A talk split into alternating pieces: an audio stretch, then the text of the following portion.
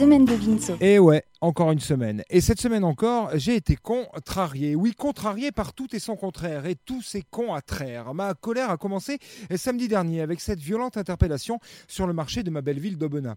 Celle d'une contrevenante qui faisait remarquer aux policiers qu'il n'était pas tendre en appréhendant un homme non masqué. N'ayant pas de masque et sanctionné pour son franc-parler, la vidéo montre les quatre policiers, dont un sans masque, conduire avec force violence la dite jeune femme jusqu'à leur véhicule, non sans susciter bien sûr les réactions indignées des passants. Que de cris, de postillons, de contacts inutiles pour faire respecter une mesure sanitaire devenue du coup euh, caduque, le port du masque. Et pendant ce temps-là, la bien-aimée préfète du département de l'Ardèche participait à des contrôles routiers sans masque, alors que franchement, ça pourrait lui donner l'occasion de rencontrer quelqu'un. Le pire dans cette affaire, ce sont les commentaires que j'ai pu lire en ligne sur les réseaux sociaux ou encore sur le site du Parisien qui a relayé l'information.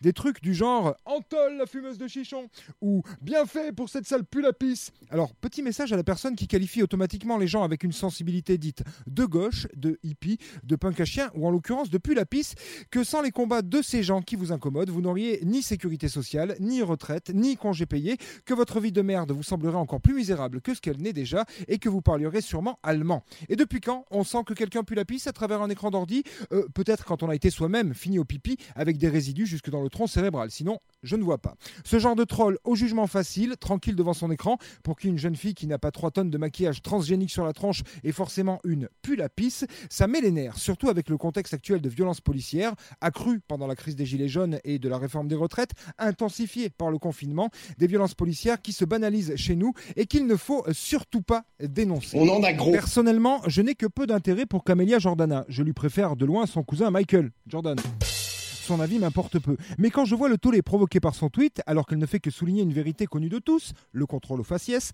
tout le monde le sait, c'est pas nouveau. Et pourtant, le Albert Einstein du PAF, monsieur Hanouna, se permet de prendre position et de fustiger la jeune femme, se rangeant du côté de cette France réac qui glorifie ses miliciens. Franchement, Hanouna, juif tunisien, c'est sûr, lui, il ne se fait pas contrôler parce qu'il y a sa gueule tous les soirs dans tous les commissariats. Mais dans un monde où il ne serait pas connu, il n'aurait sûrement pas le même ressenti. Avec ma gueule de métèque. Moi aussi, j'ai peur de l'uniforme, de ceux qui sont censés lutter contre la violence et la corruption, ceux qui sont censés nous protéger, ils nous font peur. Et nous sommes nombreux à les craindre, car le dialogue n'est pas au rendez-vous. Et c'est très loin de s'arranger. Du coup, le pays se divise de plus en plus, tant et si bien que si la présidentielle avait lieu demain, c'est sûrement Jean-Marie Bigard qui serait élu. On voit le niveau, ça nous promet peut-être un ministère délaché de salopes. Qui Bah, la salope sauvage, euh, tu la vois tourner du cul au loin, mais tu la tires jamais. Oui, les violences policières sont banales. Clairement, un policier qui n'est pas violent, c'est comme un boucher vegan. C'est l'arlésienne de la fonction.